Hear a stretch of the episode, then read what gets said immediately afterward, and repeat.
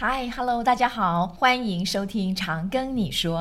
今天呢，我们非常的荣幸能够邀请到。长庚大学周月如老师，那先介绍一下周月如老师。周月如老师呢，他是毕业于美国辛辛那提音乐学院，主修呢是钢琴演奏。他除了是我们学校的音乐老师之外，主授我们的音乐与文学。他同时也是口琴社的辅导老师，也是我们学校室内乐团的一个指导老师。同时呢，也担任本校艺文中心的主任。那今天呢，我们邀请他来跟我们聊聊的这个主题呢，非常有趣，叫做音乐中的文学。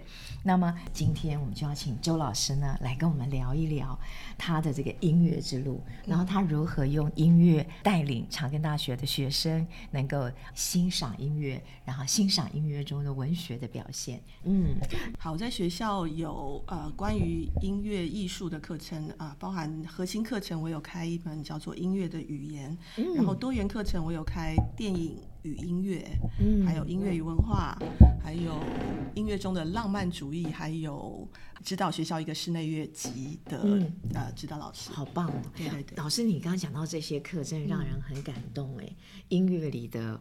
音乐文化。老师要不要每一堂课我们都简单的来讲一下这些课程当中啊，您都怎么带入？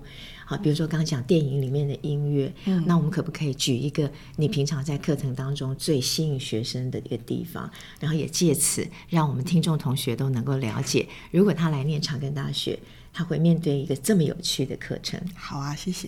我的一个理念是，因为音乐是一个抽象的艺术，嗯，所以很多像画大家看得到，然后文学大家也借由读那个文字可以领略一些其中的奥秘。可是音乐好像就是只有用听，可是看不到。嗯、那其实音乐对呃作曲家或是演奏者来讲是看得到，嗯、因为我们可以借由谱来领略音乐的这个这里头的意思啊、哦。意思。可是多半的人大概就是只有听，那他的。想法只是说好听或不好听，嗯嗯，只有这两个想法。嗯、那我企图是呃用一些课程，嗯、然后带学生稍微有机会去探触或是碰触到音乐本身。嗯，嗯那就以我对不对音乐语言这堂课呃核心课程来跟大家解释一下，就是。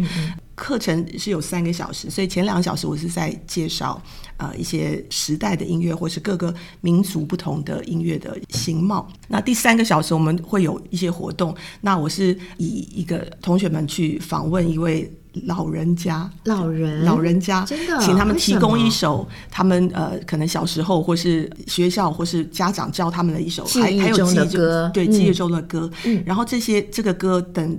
有点像民谣采集，是等他们采集回来之后，是再从事改编的工作。哦，学生再来改编。对，他们先要学会怎么唱这首歌，嗯、这首歌他们可能完全都没有听过。嗯，然后回来经过。有可能不同语言啊，日文啊，什么什么都有可能哎。对对来采集，然后他们经由改编，嗯、同时呢，也去找一下这首曲子大概是从哪一个时代。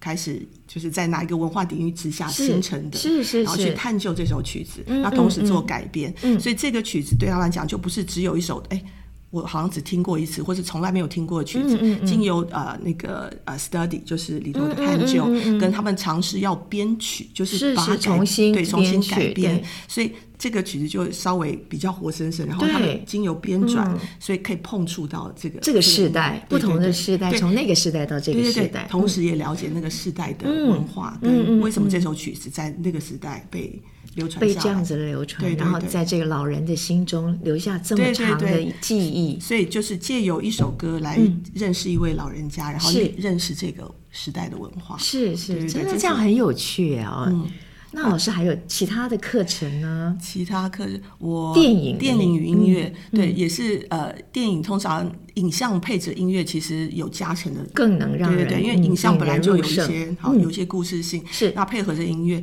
那在讲说音乐跟影像交集之后产生的一些，因为音乐本身有一些些能量，因为它是是是它是一个专专业的语言啊，是。它有一些能量。那音乐抽离影像之后，它本身是什么样子一个形貌？对，对。然后再加上音，再加上影像，影像对对对，更更又不一样。对对对，那同时也会教大家一些技法，说影像怎么样被建构，然后音乐怎么被建构。啊、OK，对对对，这真的是我想，为什么周老师的课是秒杀？真的就是因为老师的课程在这个设计上面呢，非常能够融入同学。不过听起来，老师你的课其实很辛苦哎，啊，还要上课，还要编曲 啊，三个小时。有时候有些同学会会比较，对，会比较有压力，有压力。对，好，那。月如老师其实是一位钢琴演奏家，那么从一个演奏家成为一个大学教授，我很想了解老师您是如何从演奏家变成大学教授？您怎么样来把你的演奏的能量在教学当中呈现？怎么样形成你的课程？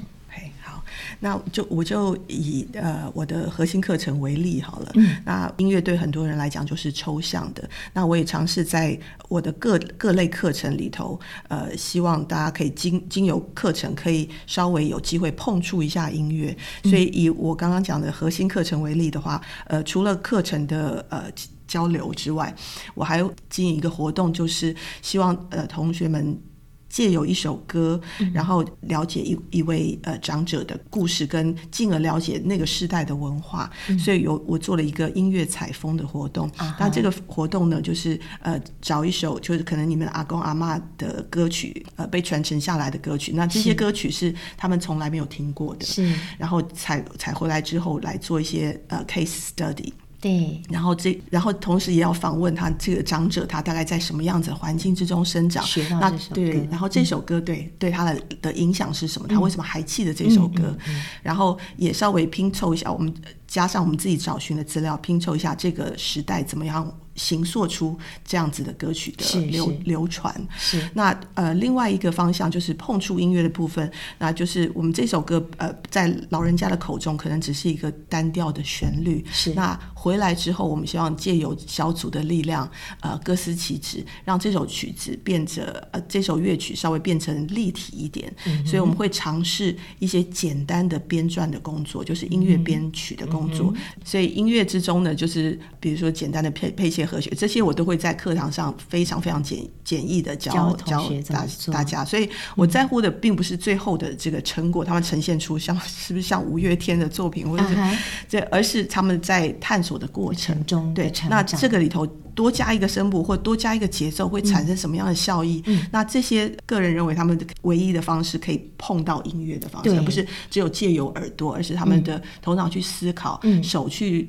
呃创作或者去演奏。嗯，嗯。那这些东西小组的讨论，对小组的讨论，借由这个之后，音乐对他来讲不可能就不是只有一个就是耳朵流过的过的声音而已，对对对对。对，而是他们行在心中的一个故事。对对对。嗯那我要介绍一下哈，周月如老师哈，他本身主修是钢琴演奏，其实他是一个演奏家。嗯、那么他也常常呢会开演奏会。那么他呃，刚刚老师也提到说是我们室内乐团的编辑。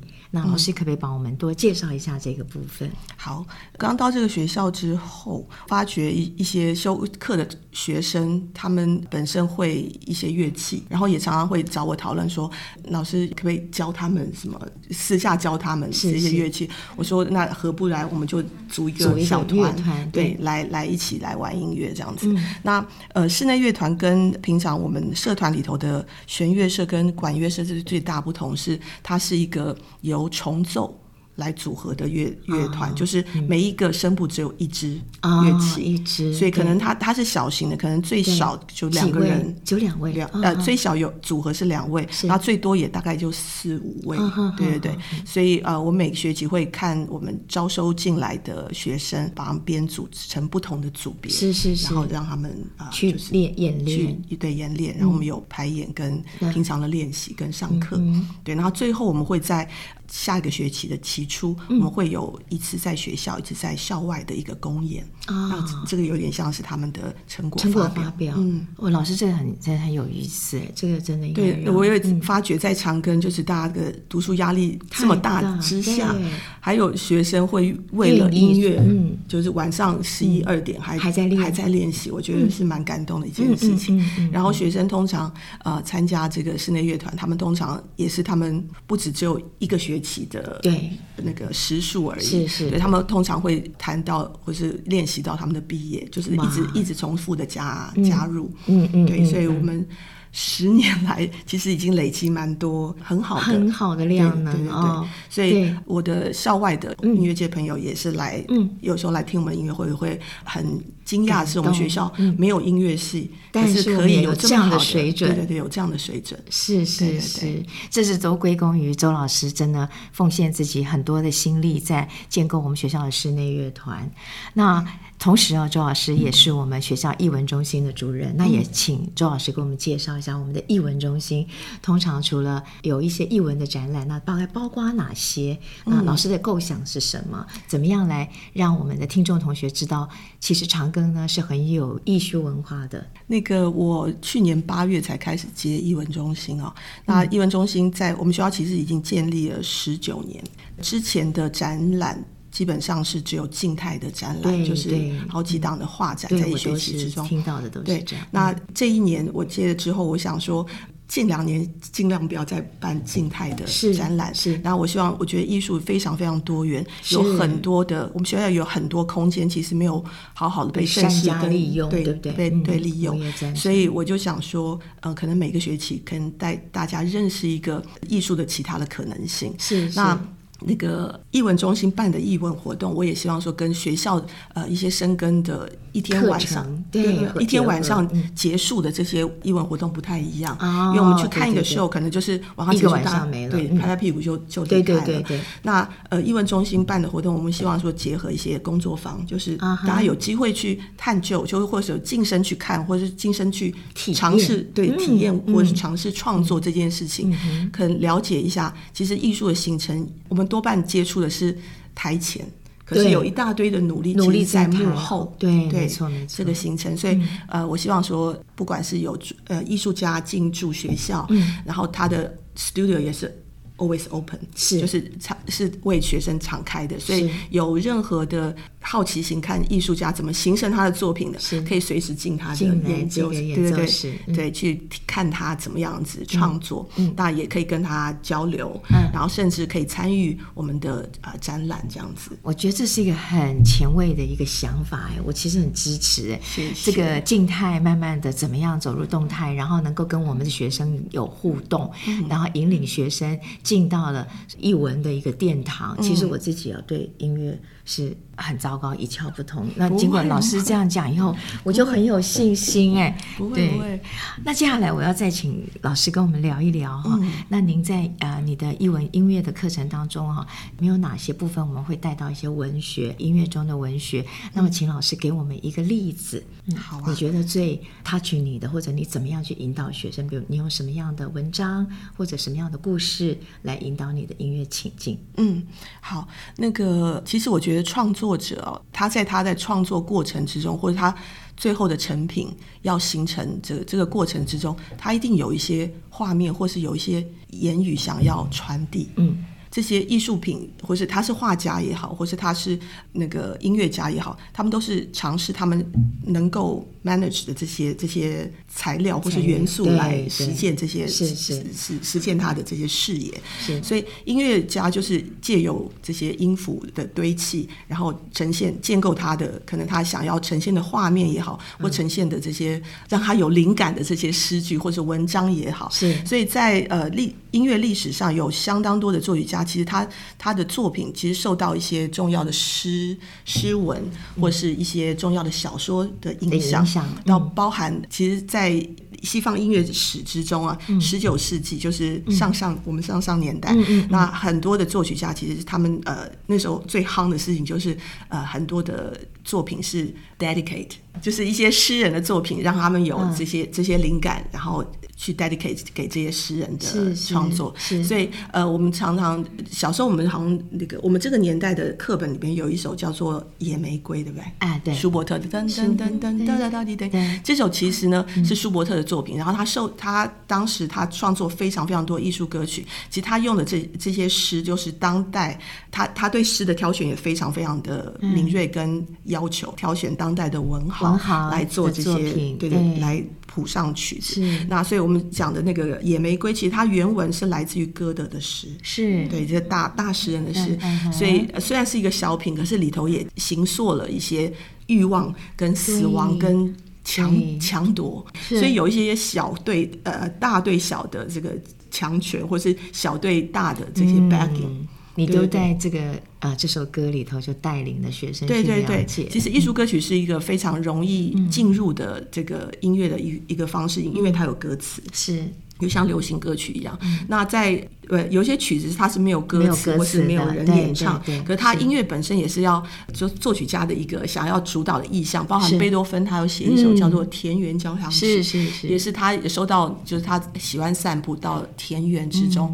他看到有好几段的这个景象，比如说有呃，就是大家那个牧牧人在旁边唱歌，农人在那边辛勤的唱歌，跟突然有了暴风雨，他也想把这些自然的景象，他看到这些像画面，或是他们唱的这些呃。民谣，他把它用音乐来呈现。其实它里头有画，也有啊诗文、诗文或者是诗句，这些常常在呃音乐之中被呈现。所以借有这样的方式来呃体验音乐，它或许。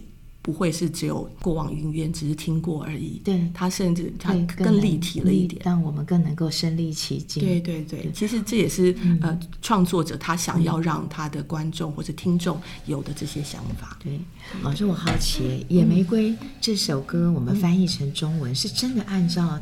当时他的词义差不多，差不多对，哦、可是因为翻译有些会有些不一样，然后也历代可能都会多加几句吧，嗯哼，个人的 个人的想法，可能到后来越来越 对，跟原本的差有点差异，有点差异对，大家应该有听过这首歌哈，嗯。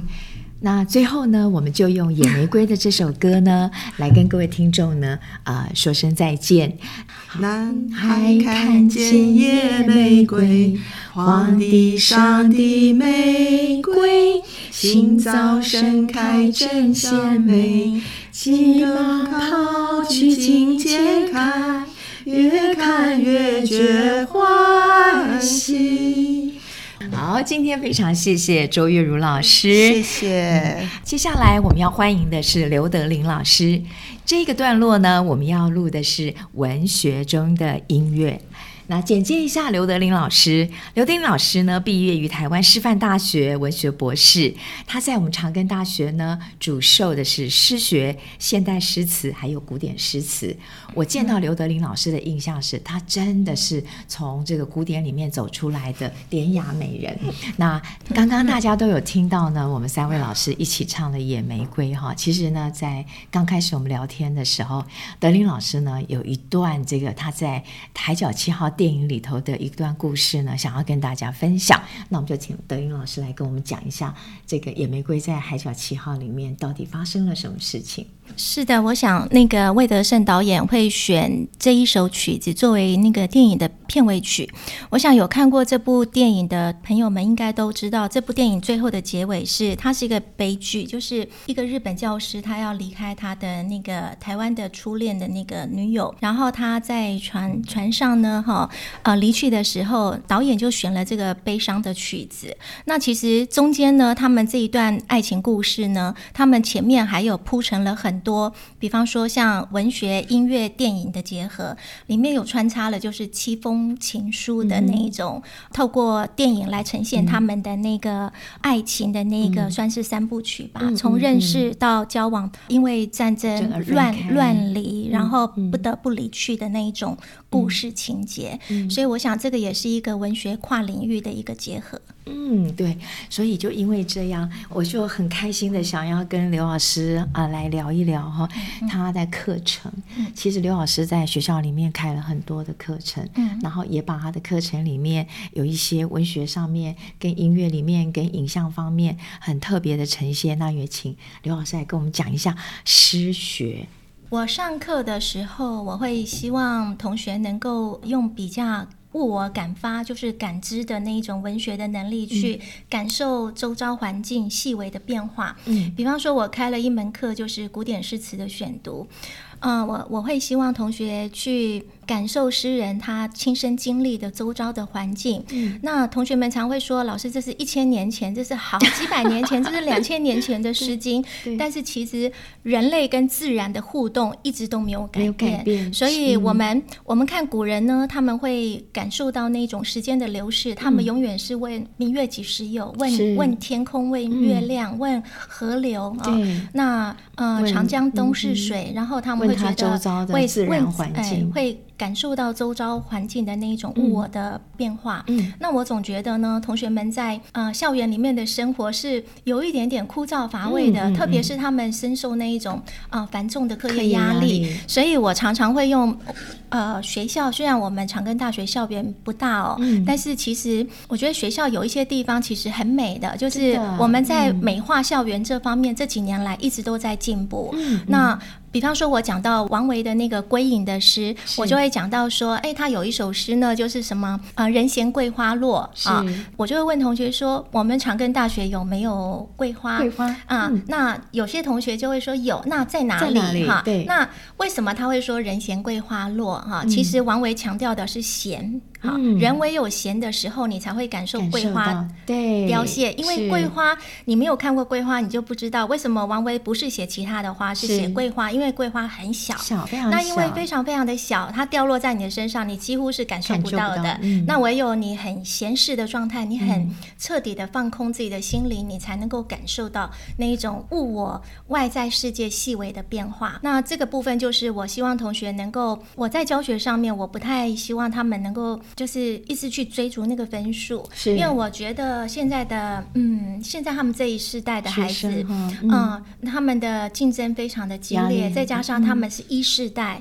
嗯、所以他们是手机啊、呃、社群软体，然后他们就是几乎就是挂在网上的那一种生活的模式。嗯，但是我觉得科技可以带来非常方便的生活，可是不见得能够富足我们的心灵。是、啊，所以我在讲王维的时候，我就会提到他归隐的一些。诗作去反衬我们心灵，其实是需要停顿下来的，需要去反思自己的，给自己一个，嗯、对，给自己一个反思的一个空间。嗯、比方说王维呢，在归隐的时候，他写了写了那个竹里馆呐、啊，写了很多的诗作。他有一首诗很特别哦，他写了他写了一首组诗，可是每一首组诗呢，每一首诗都是他亲自去去到的一个地方，他就为那个地方，像竹里馆，他就写了一首诗叫《竹里馆》，是像。辛夷坞，他就写了一首诗叫《辛夷坞》，可是唯有一首诗哦，嗯、就北茶，北茶的茶就左边一个土，右边一个住宅的宅。嗯嗯、北茶呢是他。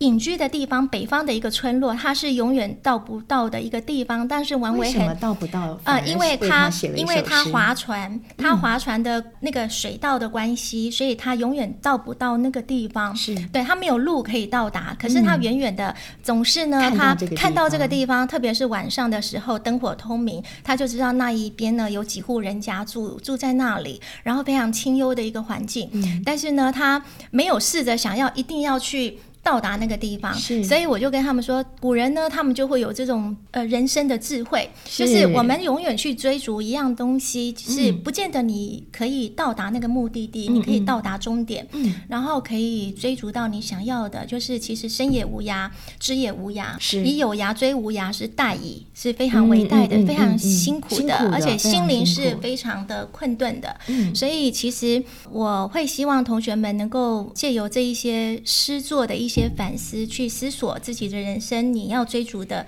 其实不见得是一些功利层面的，你的分数也好，或者是，呃，我们进入职场，我想要赚多少钱。那刚刚呢，老师跟我们带到了一些传统比较古早的诗学。嗯，那接下来呢，我们要请老师呢带领我们到他的下一门课——现代诗学、现代诗词哦。嗯，那想请问老师，其实这两个跳了蛮大的一个 gap。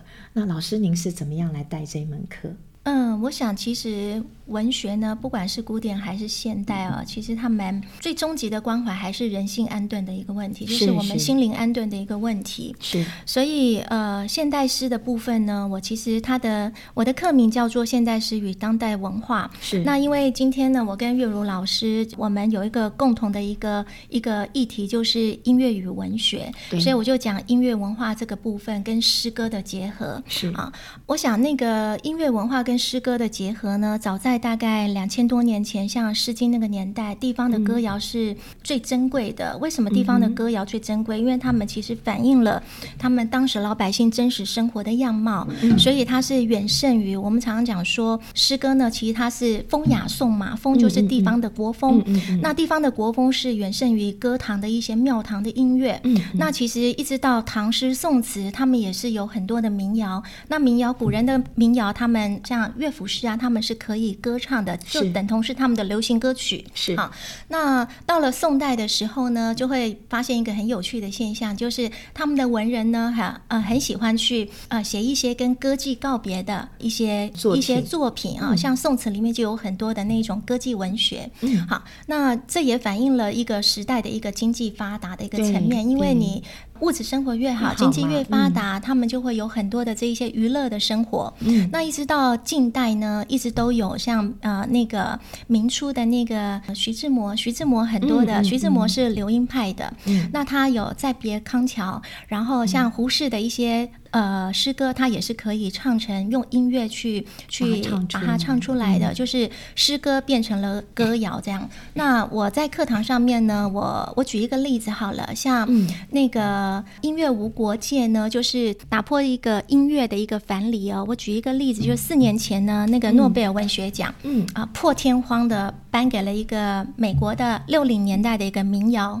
歌手叫 Bob Dylan，对 Bob Dylan，Bob Dylan 呢，我很喜欢他。中间有一首歌，呃，Blowing in the Wind，Blowing in the Wind。对，那 Blowing in the Wind 呢，它其实是一首，就当时时代背景来说，它是一首反战的诗歌，对，反战的民谣啊，那引起很大的一个回响。是，那因为当时美国人民呢，身身处在那个非常惶恐情境里面，因为先是那个甘乃迪总统被刺杀。然后再来一个黑人的那个民运领袖也被也 King King 博士对，那他也被也个暗杀了。那美国人民呢，他们就其实基本上他们的民意是很反战的，是是。所以那个 Bob Dylan 呢，他就呃他的歌曲里面就有很多这样的一个反战的一种呃一种意境。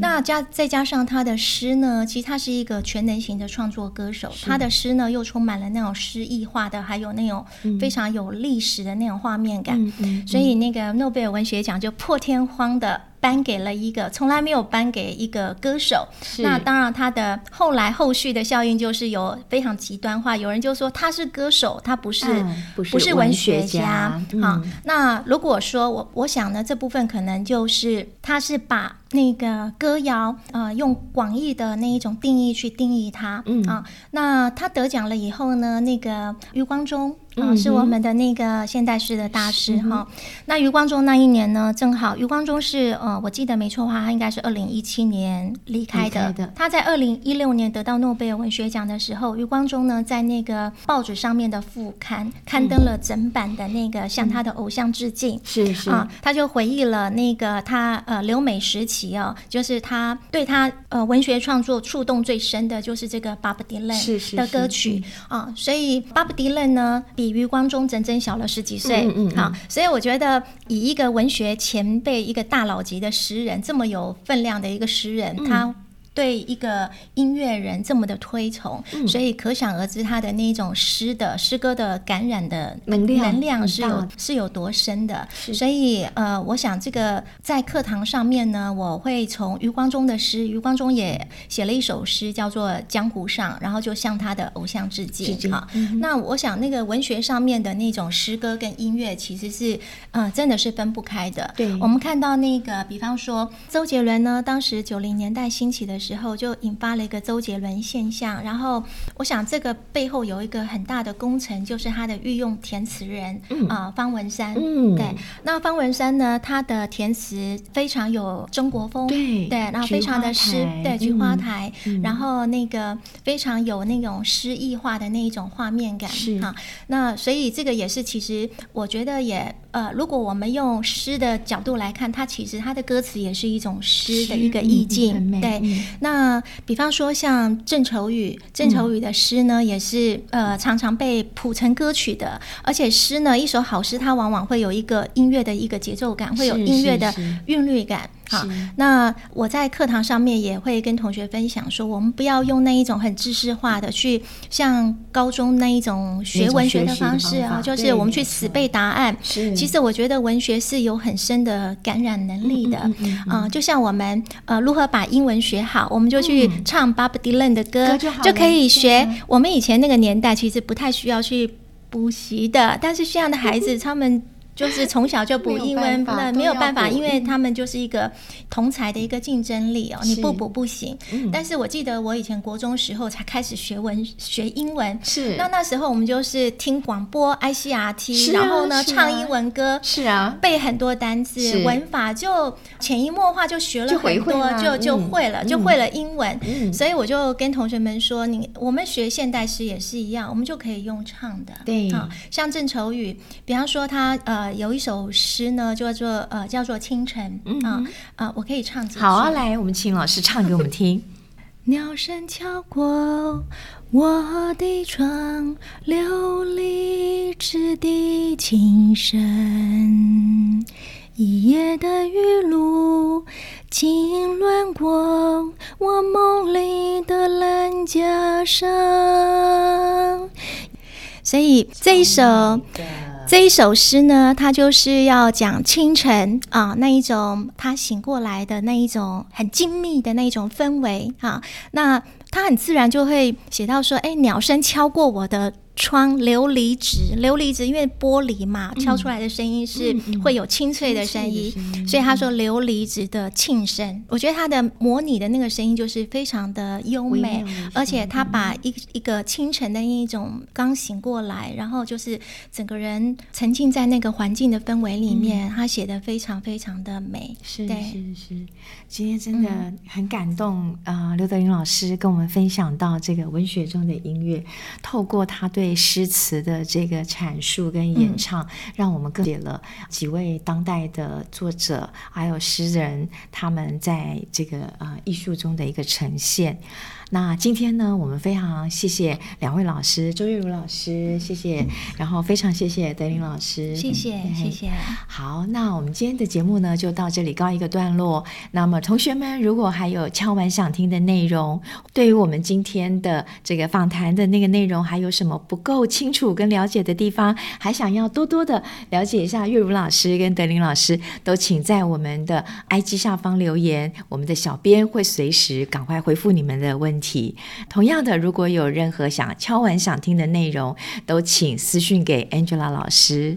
如果你们喜欢我们的节目，不管你正在使用哪个平台收听，请给五星好评，也别忘了订阅我们的 IG、YouTube 频道，并分享给你周遭的亲朋好友。请搜寻“常跟你说 ”，Tell me CGU，Angela 老师听你说，挺你哦。